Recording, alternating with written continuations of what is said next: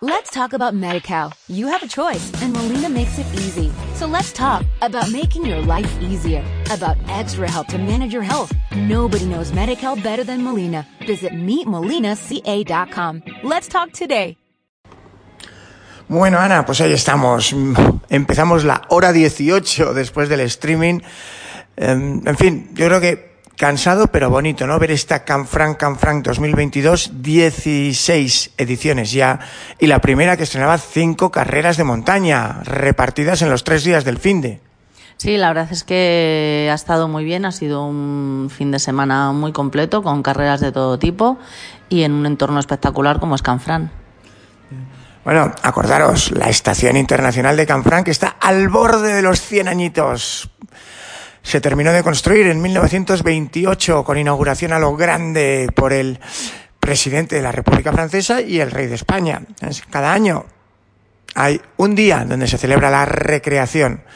Bueno, vamos con la agenda de lo que han sido estas cinco carreras de montaña que nos han llevado desde el viernes, el jueves de hecho empezaba yo todo con los dorsaleo, el viernes a primera hora teníamos como suele ocurrir todos los años, una pequeña conferencia sobre nutrición y viernes por la tarde daba comienzo la vertical. La seguirían, bueno, salía a las seis de la tarde.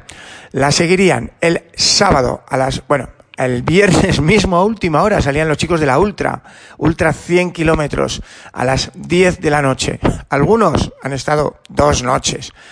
Luego, el eh, sábado a primerísima hora de la mañana, bueno, antes de que se hiciera de luz, de, de día, salían los chicos de la Ultra 70 kilómetros. A las 6 de la mañana, a las 8 salía la maratón. Let's talk about MediCal. You have a choice, and Molina makes it easy. So let's talk about making your life easier, about extra help to manage your health. Nobody knows MediCal better than Molina. Visit meetmolinaca.com. Let's talk today. ¿No te encantaría tener 100 dólares extra en tu bolsillo? Haz que un experto bilingüe de TurboTax declare tus impuestos para el 31 de marzo y obtén 100 dólares de vuelta al instante. Porque no importa cuáles hayan sido tus logros del año pasado, TurboTax hace que cuenten. Obtén 100 dólares de vuelta y tus impuestos con 100% de precisión. Solo con Intuit TurboTax. Debes declarar para el 31 de marzo. Crédito solo aplicable al costo de la presentación federal con TurboTax Full Service. Oferta sujeta a cambios o cancelación en cualquier momento. Ya llevamos cuatro carreras, dos que salían el viernes, dos que salían el sábado. El sábado acababan las tres lanzadas, ya sabéis, la vertical lógicamente acaba en un par de horas desde que sale. Y ayer domingo arrancaba la que era a nivel deportivo la joya de la corona, la Canfranc Canfranc Classic 16K, que además era la finalísima de la Copa del Mundo la verdad, Ana, tuvimos mm, unos 1.400 inscritos, de los cuales yo creo que llegaron a tomar la salida unos 1.200 y pico. En estos tiempos de COVID falla mucha gente, pero es verdad que había casi casi una carrera para cada gusto o afición.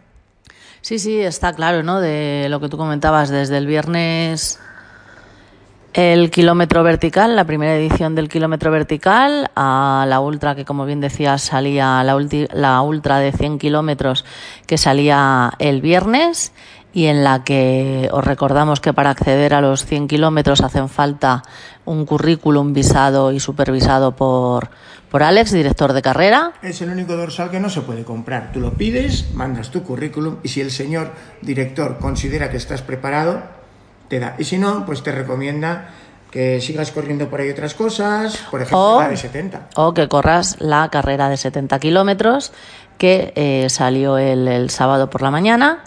Y, eh, si no recuerdo mal, creo que era a las 6 de la mañana y luego a las 8 de la mañana salía el maratón. Y luego ayer domingo los 16 kilómetros.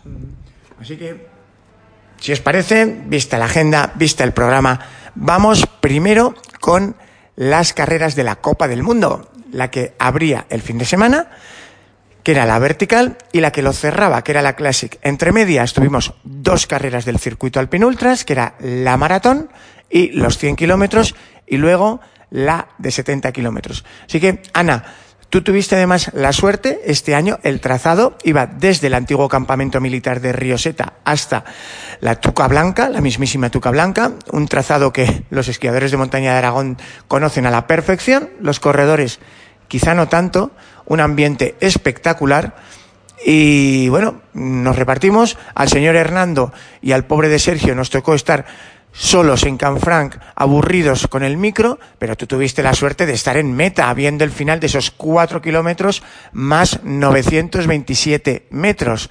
Eh, para subir hasta arriba, mirando hasta abajo, ¿qué sensaciones daba cuando veías a los corredores, el tipo de trazado, el tipo de carrera? Bueno, pues el tipo de trazado, como ya comentábamos, técnico, sobre todo también la subida, que si no me falla la memoria, creo que eran unos mil metros más o menos. Eh, no llegaban, creo que eran 900 y pico, no recuerdo exactamente. 927 oficialmente. 927 oficialmente, aunque creo que salía algún metro más, por lo que comentaban los corredores arriba en, arriba en, en la meta. Y, y, bueno, sobre todo yo creo que hacer hincapié en los últimos, creo que son 150 a 200 metros, que son, que son especialmente empinados de hecho, la mayoría de los corredores y corredoras subían con, con las manos apoyadas en, en las rodillas y yo tengo que reconocer que subí, vamos, literalmente a cuatro patas, porque iba con la mochila cargada y, y bueno, eh, en fin, puedo dar fe de que, de que los últimos metros se hacían duritos. Es verdad que en el resto se podía correr, pero, pero esos últimos metros eran bastante complicados. En la salida, pues hombre, Copa del Mundo, teníamos una grupeta de primer nivel. Venía el número 2 del ranking mundial, WMRA, el keniata Filemón Kiriago, que yo creo, Ana, que tendrá pesadillas con Canfranc durante mucho tiempo.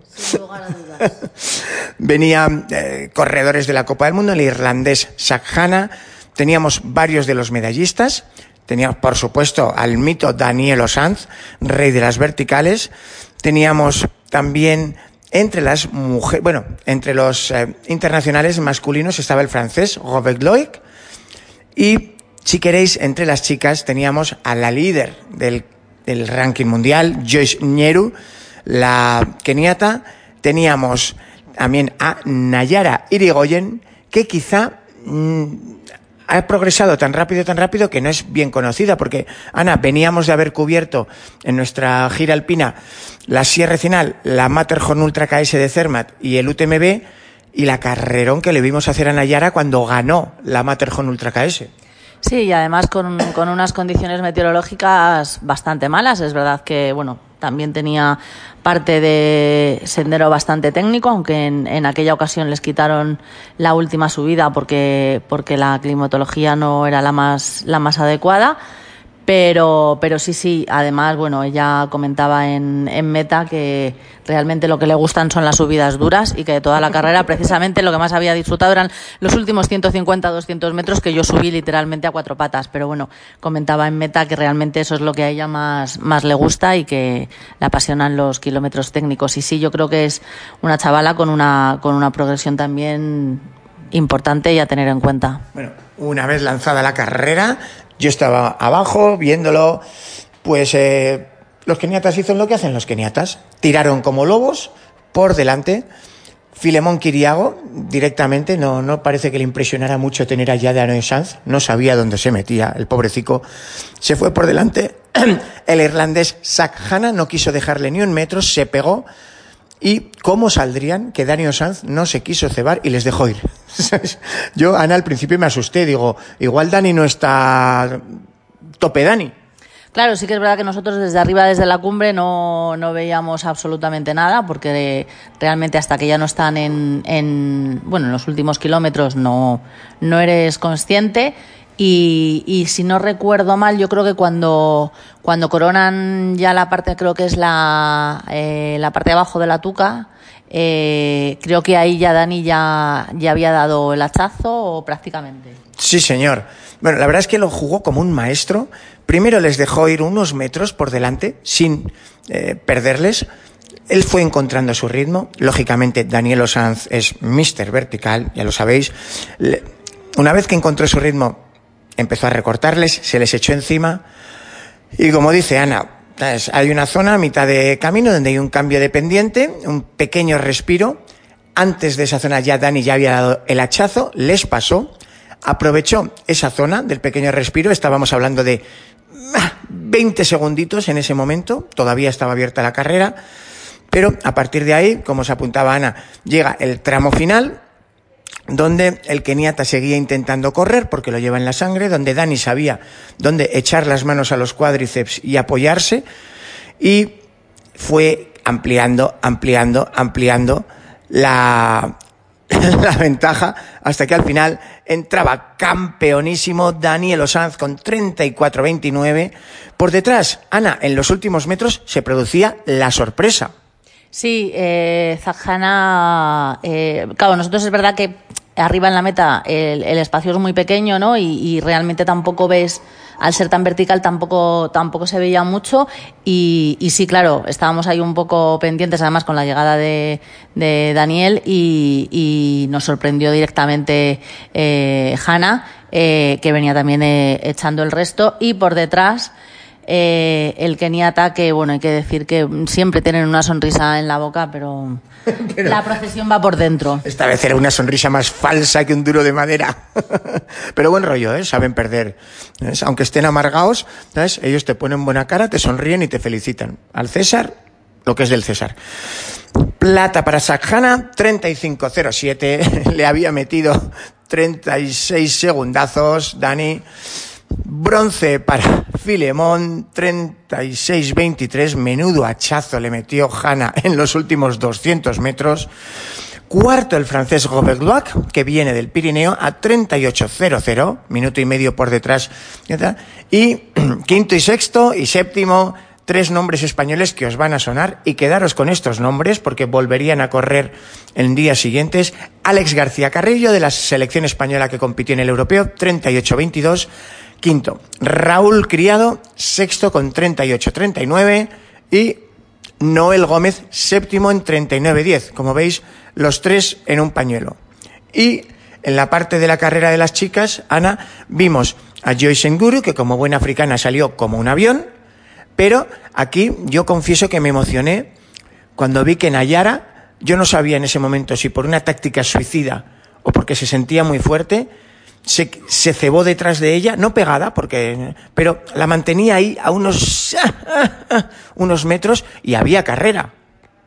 Sí, sí, hay tanto que había carrera, es decir, en, en, la meta eh, venían muy cerca. Es más, eh, yo estoy, no sé si convencida del todo, pero bastante convencida de que si la subida dura un poco más, Nayara se come a Joyce, porque eh, venía muy, muy rápida, es un terreno que a ella le gusta mucho y si hubiese sido un poquito más largo ese kilómetro vertical, la verdad es que esa pelea entre Nayara y, Joyce hubiese sido muy, muy, muy bonita. Así que Nayara, si nos estás escuchando, déjanos un mensaje si te parece buena idea que el año que viene pasemos de 930 a 1000 metros y, ya verás cómo le hace mucha ilusión a Joyce. y luego por detrás, eh, Laia Montoya, una chavala muy jovencita, apenas 24 años, que bueno, la verdad es que no la teníamos, no la teníamos nadie, no la teníamos nadie en el radar. Y, bueno, hizo una carrera muy, muy, muy buena. Eh, ha empezado este año a competir y, bueno, es una corredora que, que, tenemos que tener en mente. Los tiempos de Joyce 44.04, Nayara 44.30 y Laia 45-25 por detrás, Camila cuarta, Camila, Camila perdón, Magliano con 46-26 y Olivia Magnone con 48-06. Bueno, y aquí, atención, eh, quiero quedarme con que dos jóvenes españolas se metieron en el top 5 de una Copa del Mundo vertical. Lo de Dani yo creo que no sorprende a nadie. Lo de Alex, Raúl y Noel tampoco, pero quizá Laia y Nayara no han tenido aún la trayectoria, pero es que a Laia ya la vimos seleccionada para el europeo, ¿es? cumplió muy bien, a Nayara ya la vimos en Matterhorn Ultra KS, así que mm, si han llegado por delante de la italiana Camila Maglione o de la francesa Olivia Bagnone, que son gente que venía de hacer platas, bronces, incluso oros en otras carreras de Copa del Mundo, mm, yo creo que aquí hay futuro, ¿eh? que estos dos nombres están aquí para quedarse. Sí, sí, sin lugar a dudas, vamos, yo creo que que no hay ninguna duda, porque luego Laia ayer domingo hizo también muy buena carrera. Entonces, bueno, obviamente hay una generación nueva que viene por detrás pegando muy fuerte y que ya están aquí. Bueno, y ahora ya veis, ¿no? Qué contentos estábamos con ese arranque bárbaro del fin de semana, con oro para Daniel Osanz, oro para Joyce eh, Neguru, es plata para Nayara Irigoyen, bronce para Laia Montoya, en fin, tres puestos en el podio de seis. Bueno, la Copa del Mundo de Classic, los 16 kilómetros nos iban a dar también importantes alegrías. Eran la carrera que cerraba el fin de semana y eh, íbamos a tener también, yo creo que sonrisas y lágrimas. Joder, lo que me da rabia es que las lágrimas le tocaron otra vez al pobre Filemón. Sí, la verdad es que como tú bien decías al principio, me da que Filemón igual muy, muy, muy contento, no se ha ido de Canfram. No sé si va a tener pesadillas con las montañas de Canfrán o qué, pero es verdad que, bueno, no le ha salido todo como uno espera, ¿no? Y como un campeón como es él, imagino que es lo que, lo que desea. Bueno, es que Filemón lleva eh, cinco platas en cinco carreras de Copa del Mundo, más el bronce de la vertical, así que salía con un calentón. La Classic, ya sabéis, es esa carrera que consiste en salir de Canfranc, ir volando a la moleta, por una ascensión feroz, que en poco más de 6 kilómetros te comes más 1400, y a partir de ahí los últimos 10 kilómetros son un descenso con un primer tramo bastante técnico, es por el espolón que baja de la moleta hacia el Ibón de Iserías, luego un tramo de descenso herboso pero con bastante desnivel, mucha Z, hasta la cascada de las Negras en el Valle de Izas, por ahí acordaros pasa la Transpirenaica, y de allí bajar volando, ojito, con un terreno donde como hagas un mal apoyo, hay mucha roca suelta, te puedes dejar un tobillo. De hecho, Alex García Carrillo rodó por ahí y llevaba bien buen raspón al llegar a meta.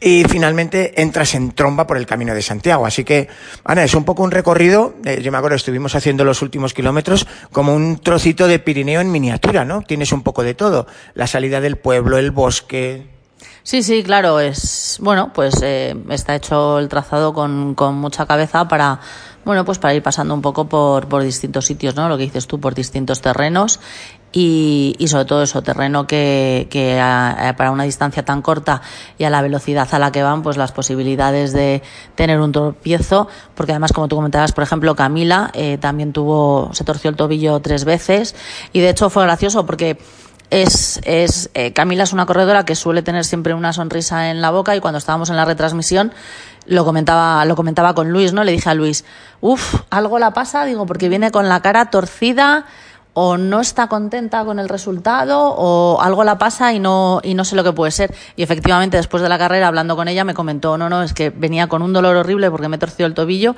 y, y no podía apenas caminar. Entonces... Te puedo decir, en ese momento me tocaba a mí estar haciendo las entrevistas en Meta, unas las hice yo, otras las hizo Ana. La primera palabra que me dijo eh, Camila al llegar en Meta, Sergio, ¿dónde hay hielo? Sí, me lo dijo, me lo dijo, me lo, me lo comentó, ¿no? Que, que, estaba buscando el hielo y, se la ve, ¿no? Si tú la ves correr, es una tía que tiene un semblante siempre más o menos risueño y tal, y se la ve en las imágenes de, en las imágenes de entrada meta, que viene con el, con el gesto torcido y se vislumbra que, que, algo no, que algo no va bien. Bueno, tal como ocurría en la vertical, al ser Copa del Mundo y encima la finalísima, pues eh, el nivel tela. De momento, los grandes favoritos el día previo decían mm, decían dos bocazas llamados Luis Alberto Hernando y Mayayo. Dice, está claro, favoritos claros Antonio Martínez y Joyce Neru.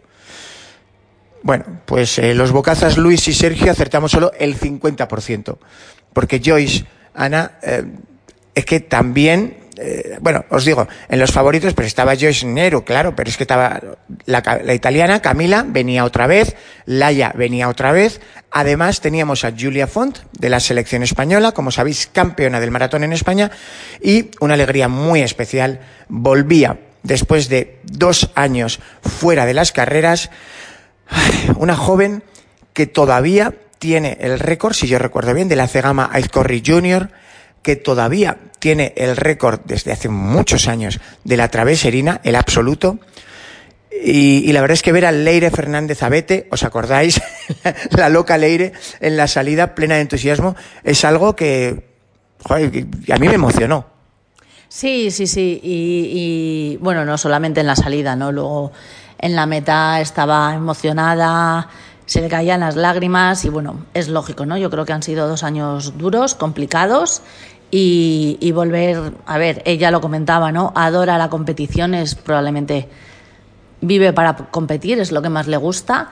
Y, y bueno, volver a verse otra vez con, con, un dorsal haciendo una buena carrera, pues estaba feliz. Yo creo que ayer, ayer había, yo creo que ayer había dos personas especialmente felices en, en la meta de no Canfrán. No acontecimientos, spoiler, y Leire, spoiler, spoiler. Y Leire era una, y Leire era una de ellas. Bueno.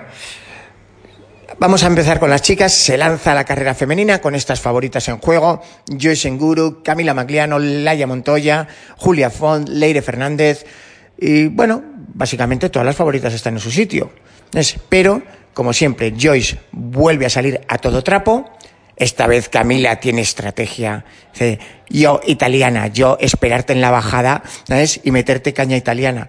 Bueno, mmm, la verdad es que no funcionó del todo bien porque mmm, Joyce en la subida a la moleta, pues eh, en fin. Bueno, Joyce hizo lo que tenía que hacer, que era correr todo lo que pudo, hizo, hizo tiempo arriba en la moleta en un 11.21, con lo cual eh, pensábamos que sería un buen, un, buen, un buen crono en meta. Y Camila pasaba apenas a 1.23 mientras Laia pasaba tercera a cinco minutos de, la italiana y con otros cinco minutos de ventaja también sobre Julia y Leire que prácticamente pasaban, pasaban juntas en, en la cima. Y aquí es donde entraba en juego la estrategia italiana. El récord de esta carrera lo había dejado Grayson Murphy el año anterior, una hora 57. Eh, ya teníamos claro que no iba a caer con, el tiempo de subida, porque es que cuando Grayson hizo cumbre en la moleta el año pasado iba pegadita a Antonio Martínez, que fue el campeón de carrera. Así que Joyce pasó varios minutos por detrás. Y claro, en ese momento usamos el tópico español de los africanos no bajan bien. Error. Lo mismo pensaba Camila, que pasó por la cima a 1.23, se lanzó con el estilo y la garra italiana dándolo todo hasta meta y no funcionó. Ana, Joyce ganaba, campeona con 2 horas 1.58 y pues eh, casi 7 minutos después Camila Mogliano con 2.08.24. O sea, que de 1.23 en la cima pues le había pasado a meter pues eh, seis minutos y medio en meta. Pues sí que saben bajar, por lo menos la keniata. Sí, sí, o sea, ayer demostró eso, es decir, que, baja y que, y que baja muy bien. Eh, bueno, al final, como todo, ¿no? Yo creo que, que tienen un talento especial para correr. A lo mejor el terreno técnico no es lo que ellos habitualmente eh, eh, entrenaban hasta ahora, pero evidentemente si tienes talento, si aún has talento y trabajo, pues al final las cosas salen, ¿no? Y yo creo que ellos están trabajando para correr más y mejor en las carreras de montaña y la prueba la tienes ahí, que bueno, pues que ha bajado muy rápida. Bueno, así que top 5 femenino, Joyce Neru, doblete, 20158, por supuesto campeona de la Copa del Mundo de Classic y de todo lo que le echen este año, menos final, que le salió mal, como a Kilian, pues eh, lo gana todo, como Kilian. Plata Camila Magliano, 20824, bronce Laia Montoya, 21728, cuarta era Julia Font y quinta Leire Fernández con 22041. Así que interesante y vámonos a la carrera de los chicos. Hemos dejado a Filemón corriendo como un avión, pasando líder y la verdad es que en los primeros kilómetros la prueba era un calco. Veíamos a un keniata, Filemón Kiriago, tirando y tirando y un solo loco que le seguía. Sí, en la carrera de las chicas era Camila, aquí era el francés, Robert Loac.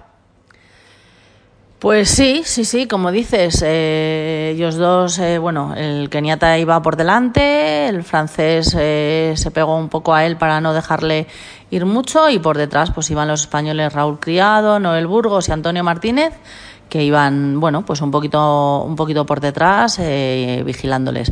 La sorpresa fue entre comillas, sorpresa, porque bueno, esperábamos que hiciera un buen tiempo, pero quizás no, batir el, el, del tiempo en, encima, eh, pasándolo en 1.0008, eh, rebajando en dos minutos el tiempo de Dani en el año anterior. Es curioso que Dani le ganó en la vertical, pero eh, aquí pues eh, le metió dos minutos, ¿no? Kiriago al mejor tiempo de Dani histórico. En fin, y aquí pasaba otra vez lo mismo. También a ritmo de récord llegaba el francés, con la misma estrategia de Camila Mogliano. Acordaros, Camila Mogliano creo que decíamos que había pasado a minuto y medio de la keniata. Robert llegaba un poco más lejos de Filemón a 1.42, pero Robert tenía un plan. Y el plan era lanzarse boca abajo. Ojo, Robert sí conoce a Raúl Criado, porque Robert se ha criado en el Pirineo francés, en Val d'Assun. Em, acá en el Pirineo los corredores se conocen. Él sabía que venía por detrás una bestia bajadora y sabía que él, como buen pirineísta, tenía que recortarle como fuera a, Filemón en el descenso. Y la verdad es que lo hizo muy bonito. Goit se jugó el todo por el todo a su nivel. Lógicamente no lograría el tiempo de descenso de eh, Raúl, pero es que Raúl pasaba por la cima en cuarta posición a cinco minutos de Filemón. Eh, estábamos pidiéndole un imposible, que, que, sacara toda su raza para recortar cinco minutos. Y por adelante íbamos a ver a Robert Loic, que antes de llegar a mitad del descenso se había puesto por delante. Así que al final, Ana, yo recuerdo que lo estábamos contando, claro, es que Raúl es de aquí, es de Canfranc. Es que la vida ha sido injusta con él porque él ha competido eh, en el maratón muchos años con la ilusión de ganar, eh, ha hecho plata tres veces ¿eh? contra tres bestias y, y, aquí le veíamos que podía ganar, podía ganar, pero al final se veía bajar a Filemón un poquito atrancado, a Robert Loic bien, fluido, a... es que no sé cómo decirlo, a Raúl un espectáculo. Y al final en meta la cosa... Bueno, pues al final en, meta eh, se lo llevó Robert Loic con 1.43.11. Eh, con Filemón Plata con 1.43.53 y Raúl Criado con un 1.45. Pero es que los tres bajaron el tiempo de récord de Antonio Martínez del año anterior.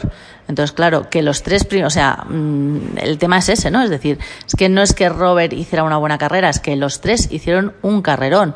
Y, bueno, la verdad es que la entrada en meta de Raúl Criado en casa, con toda su gente aquí, pues la verdad es que fue probablemente de los momentos más especiales que ha tenido este año la Canfran Canfran. Y eh, el propio Luis Alberto lo decía, ¿no? Hemos visto muy, muy buenos eh, carreras deportivas, pero Luis decía, mira, personalmente eh, me quedo con la carrera de Raúl como la persona que teniendo unas condiciones 100, hoy ha logrado dar 105. Porque plantarle cara, él, que realmente está especializado en carreras de maratón desde hace años, haber cambiado todo su entrenamiento para lograr ser más eficiente en carreras más cortas y explosivas, es muy raro. O sea, pasar, ya sabéis, subir kilómetros más o menos es lo normal en el atletismo, en las carreras de montaña. A medida que te haces mayor, vas cogiendo distancias más largas. Pero es que aquí Raúl lo ha hecho al revés y, se ha superado a sí mismo. O sea, es que si no hubiera sido la finalísima de la Copa del Mundo, Raúl hubiera sido campeón y hubiera dejado récord. Así que yo creo que los del pueblo tenían toda la razón, los canfraneros, en aplaudirle como al héroe del día, eh, porque más allá de un Robert al cual hay que agradecer que haya venido a competir y a dejarse la sangre aquí, eh, pero es que Raúl tenía un mérito especial. Ojo, a mí personalmente, Ana, me hizo ilusión también ver que el cuarto y quinto puesto eran Antonio Martínez y Noel Burgos con 1.49.50 y 1.50.48, especialmente, obviamente Antonio se quedó un poco agridulce porque quería hacer el triplete, quería ganar, pero es que Noel Burgos, que ha sido campeón del maratón aquí, desde que se ha incorporado a los esquiadores escaladores del ejército y pues lógicamente lo tiene difícil para encontrar tiempo libre en el que recuperar. Meter los entrenos con calzador si lo logra, pero tiempo para recuperar es difícil With the Lucky Land you can get lucky just about anywhere.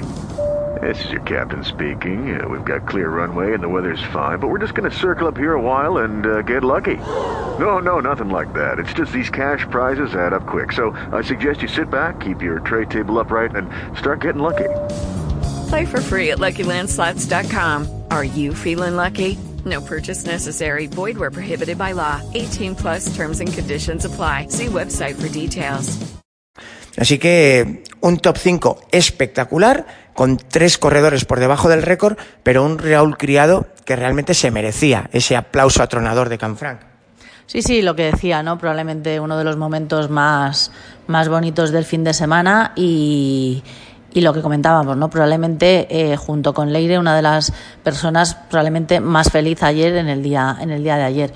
En cuanto a las mujeres, como comentábamos, al final eh, Joyce primera con eh, 2.01.58, segunda Camila Magliano con 2.08.24, tercera Laia Montoya que repetía el tercer puesto tanto en la vertical del viernes como en estos 16 kilómetros con 2.12.02.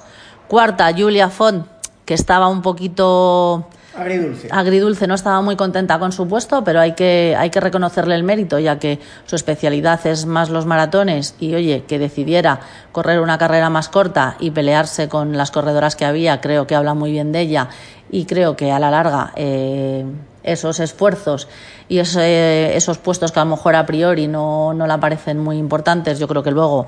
Eh, cuando lo vea con distancia y demás, eh, le cambiará un poco la, la, sonrisa. Y como comentábamos, quinta, Leire Fernández Abete, que junto con Raúl probablemente era la persona más feliz ayer de todo Canfrán. ya, lo puedes decir. Yo la, hoy en la conexión en directo que hicimos con la, la Argentina, en el radio trail de todos los domingos con la Argentina, y euforia se queda corto para las sensaciones que tenía Leire, y yo creo que a todos nos alegran. Tercera de las carreras. Si os parece, como había dos en el circuito de la Copa del Mundo WMRA, dos en Alpine Ultras, vamos con la carrera que se quedaba solita, que es la Ultra de 70 kilómetros, que, acordaros, es la Ultra que ganaron cuando eran todavía 75 kilómetros en el año 2020, nada más y nada menos que Jordi Gamito, y Silvia Trigueros. Así que, en fin, como todas las carreras de Canfranc, una prueba con mucho palmarés y donde los 70 kilómetros, 6.100, ¿ves? llevan un trazado muy bonito sin llegar a ser tan extremo como la, la prueba reina. Las marcas que nos habían legado Jordi Gamito y Silvia Trigueros, pues eran de para los 75 kilómetros de entonces, 15-17 en la femenina, 12-19 en la masculina. A las 6 de la mañana arrancaba la carrera, todavía era de noche, y eh, íbamos a tener pronto una carrera muy definida. ¿Ves? Sí, la verdad es que no hubo, no hubo mucho, no hubo muchos cambios, más o menos desde, desde el principio estuvo, estuvo la carrera más o menos, siguió más o menos eh, desde la salida más o menos los mismos pasos. Eh, primero fue David Palacios, segundo a Serarza y tercero Oscar Plasín. En algún momento el tercer y el cuarto puesto fue donde hubo un poco más de un poco más de pelea, pero hay que decir que realmente eh, bueno eh, más o menos se mantuvieron se mantuvieron los, los puestos. En cuanto a la carrera femenina hay que decir que por desgracia eh, bajando si no recuerdo mal creo que fue de, de Candanchú no, perdón, de Canal Roya, Leti Bullido tuvo, tuvo un golpe en la rodilla, un golpe bastante fuerte, en donde le tuvieron que dar nueve puntos por fuera y cuatro puntos por dentro en la rodilla. Leti Bullido había sido plata después de Silvia Trigueros en 2020 y llegaba, lógicamente, como mega ultra favorita. Iba líder, pero pues eso, las carreras son así y lo que comentaba, eh, una, bueno, pues un pequeño a priori golpe, pues la dejó fuera, lo que os digo, con nueve puntos en la rodilla por fuera y cuatro por dentro, con lo cual, eh, bueno, pues eh, se quedó fuera. Y eh, la siguiente corredora fue Arán Larrañaga, que se quedó como líder y pudo, pudo mantener la carrera durante durante el resto del recorrido. Segunda fue Marta Fillat con 18.43, mientras que Arán había conseguido la meta con 17.23 y, y tercera el bronce de Ana Trullas con 22.02. En este caso hay que decir que la de 70 es la que tiene el porcentaje de mujeres más pequeñito y solamente hubo cuatro mujeres que llegaron a meta, cerrando ese cuarto puesto en los 70 kilómetros con Mónica Novoa.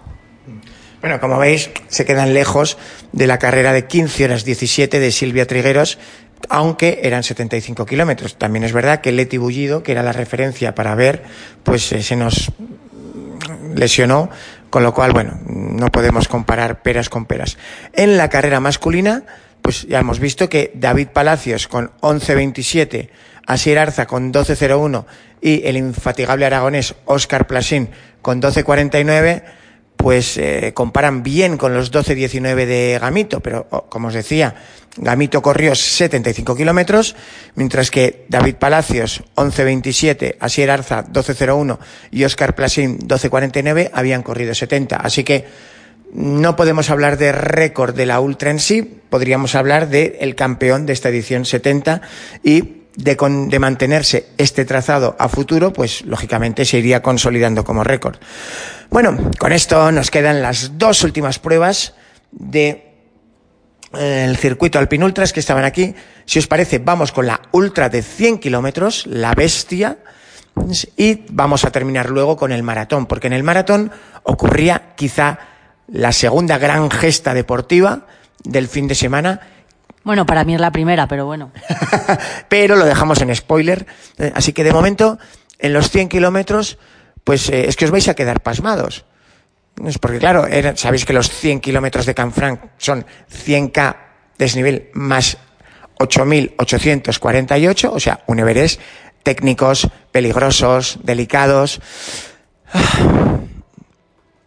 Sabemos que los corredores españoles, franceses, italianos son los especialistas en terrenos técnicos delicados, pues no, pues no, aquí llegaba como favorito un americano, un estadounidense, Ben Diman, y ya lo creo que ganó, pero ganó mandando de salida a meta. Y eso que, ojo, eh, tenía rivales, o sea, buenos rivales, porque con él salían nada más y nada menos que el campeón de travesera, Sergio Alonso, salía un corredor que está haciendo plata en un montón de grandes carreras este año, como Erlans Salbumbide, que alguna ha ganado también. Eh, salía el bicampeón de los 100 kilómetros, Pepe Lu Ayester, que soñaba con hacer el primer triplete, como Antonio Martínez, en los 16K. Eh, y a Pepe Lu, como Antonio, también le golpeó la maldición del triplete. Ana, 16 años de historia y ni una sola persona ha logrado terminar tres veces en lo más alto las carreras de Canfranc Canfranc.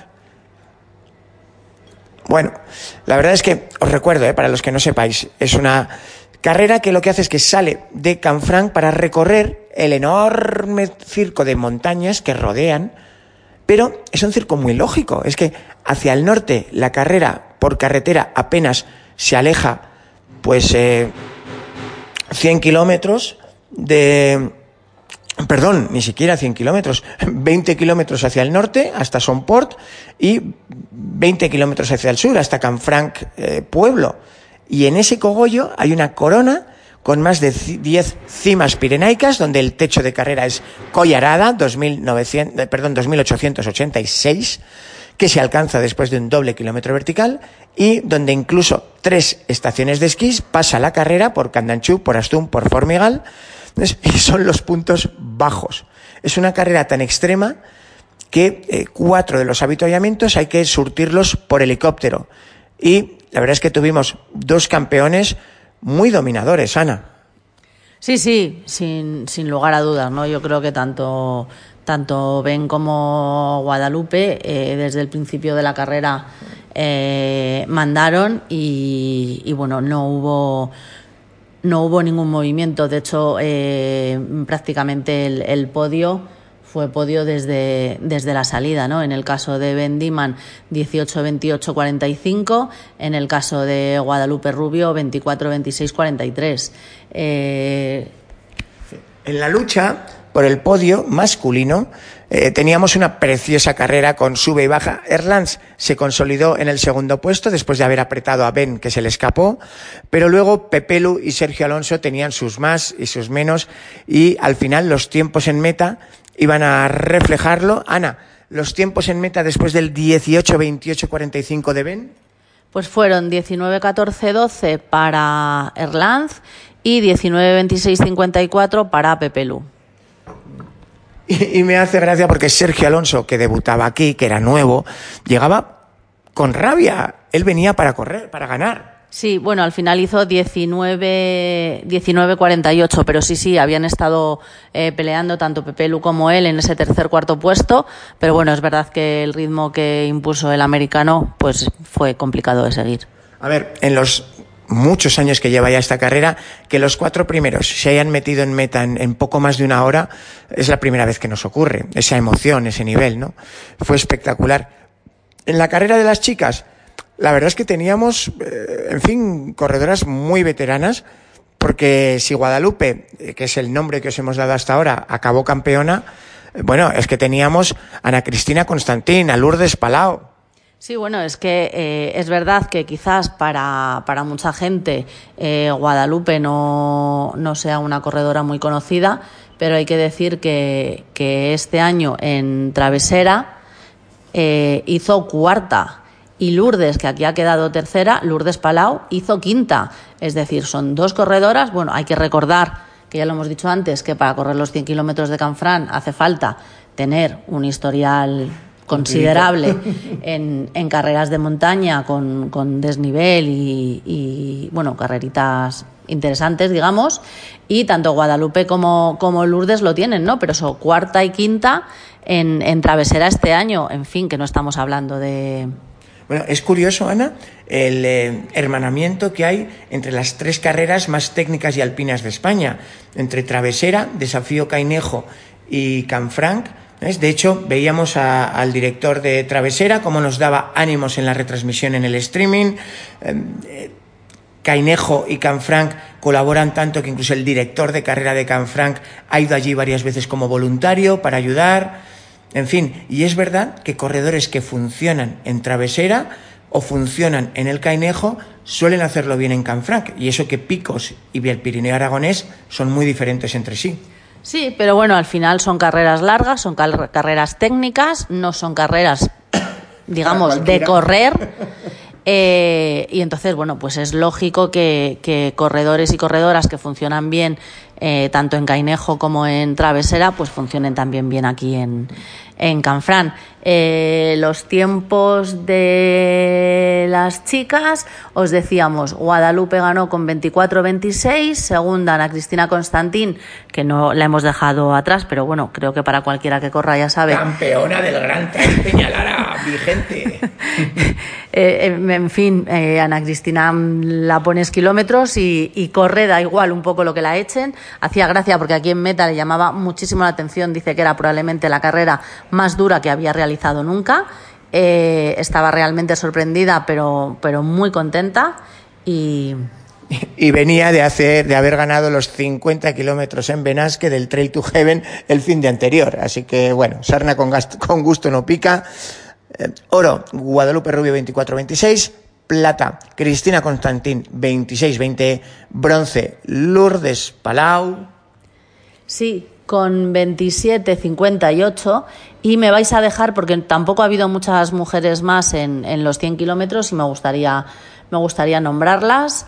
Eh, cuarta fue Elsa Martín, quinta Lois Burgués, sexta Alejandra Navarro, séptima Vanessa Martínez y octava, y perdón, y ya está porque tanto Miriam como Natalia, como Elisa, como Marta, como Marilia y como Elena, que son las corredoras que tomaron la salida, se tuvieron que retirar. Así que vaya aquí un homenaje para todas ellas. Ojo, que tiene un mérito sensacional. Hay pocos hombres que estén primero cualificados para ser admitidos a correr esta carrera. Este año había 118 corredores admitidos que tomaban la salida y de esos, a pesar de ser un año fantástico con buena meteo, otros años ha sido un infierno con granizadas y nevadas, a pesar de eso, de los 118 de la salida, solo 63, el 50%, menos, bueno, un poquito más del 50%, lograban cruzar la meta, ¿vale? Entre ellas, estas siete mujeres que homenajeábamos para vosotros. Y nos hemos guardado para el final la maratón de Canfranc, porque contigo empezó todo. Son 16 ediciones de maratón de Canfranc. Es la primera gran maratón de montaña técnica que tuvo España, la primera maratón de 4.000 metrazos. Ha llegado a tener más 4.400 algún año. Son 45 kilómetros y, como decía nuestro amigo Marcos Pascual, que estaba completando el circuito de Alpine Ultras aquí, después de terminar la Jurramendi y el Alto ayer, en la versión de Chiquis, decía, Sergio, es que esto es una ultra disfrazada de maratón. en fin, es que es eh, un trazado en el palmarés de esta carrera, antes de salir teníamos ya mitos y leyendas. Salva Calvo ha ganado en Canfranc. Luis Hernando ha ganado la maratón Canfranc. Manuel Merillas ha ganado la maratón Canfranc. Thibaut Bagonian ha ganado. Em, ¿Quién más? Hablábamos antes de Noel Burgos, Pablo Villalobos, Joaquín Liciaga, Javi Domínguez. En fin, Ana, parece que, que no eres nadie si no has ganado la maratón de Canfranc. Bueno, entre las chicas, Ollana Cortázar, por ejemplo, venía de ser campeona ya, había marcado el mejor tiempo en su momento con 6.37 y de hecho volvía para batirse a sí misma. Sí, sí. Eh, bueno, para mí quizás el momento de, todo el fin de semana eh, fue la carrera de la carrera de Ollana Cortázar eh, con un récord que estaba en 6.37. Bueno, pues lo bajó más de 20 minutos. ¡Bum! Eh, yo creo que son. Se dieron. Bueno, esas veces pasan, ¿no? Hay días que sale todo bien y que además tú estás especialmente motivada. Y yo creo que lo que fue lo que le pasó, lo que le pasó a Ollana.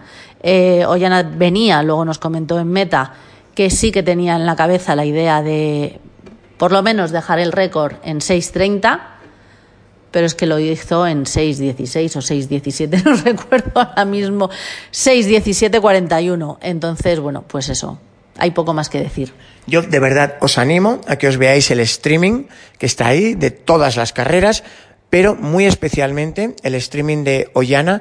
Yo recuerdo, Ana, cuando eh, pasaba por la moleta, la veíamos pasar apenas un suspiro. Yo me acuerdo que la estábamos comentando con Luis y contigo. Chicos, que es Ollana, que acaba de pasar Ollana. Ya como, no, no, no puede ser, se acaba de pasar el primero. Y es que Ollana entraría en el top 5 absoluto en esta carrera. ¿eh? O sea que si se descuidan, les mete cera a los chicos. Creo que fue una carrera muy bonita, pero hay que reconocer también que estando Ollana a un nivel eh, estratosférico, pues el año pasado en Zumaya la habíamos visto hacer plata detrás de la campeona del mundo Charlotte Morgan, la británica. Bronce persiguiendo a Ollana lo hizo Belén Pérez Ribeiro, que al final, gracias a ese bronce, fue bronce también en la Copa del Mundo de Long Distance. Y aquí Belén llegaba dentro del circuito Alpine Ultras, que es su principal objetivo del año. Ya había ganado en alto ayer y fue la única persona, Ana, que intentó ¡oh!, no dejarla ir yo creo que tuvo un mérito enorme porque hasta Candanchú estaba a, cosa de 20 minutos de Ollana, teniendo en cuenta que Ollana estaba volando, pero claro, al final, en el último tramo de 20 minutos se le fue a bastante más.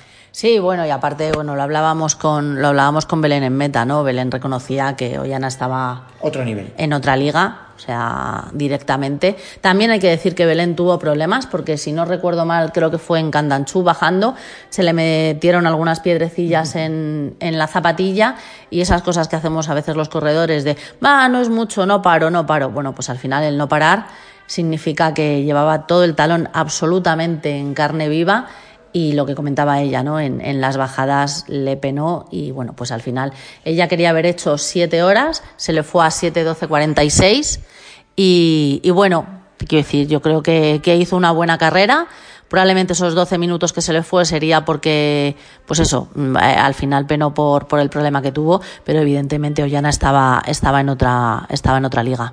Bueno, y la carrera del maratón con un espléndido Ricardo Cherta que venía y teníamos también a Roberto Eras, Iñaki Alesón, en fin, había nivel masculino, como siempre, en eh, esta carrera, pero es que yo creo que esta edición, donde Ricardo Cherta ha dominado de principio a fin con puño de hierro, pues ha servido para darnos cuenta también de lo tremendo que es el récord que nos dejó Thibaut Bagonian.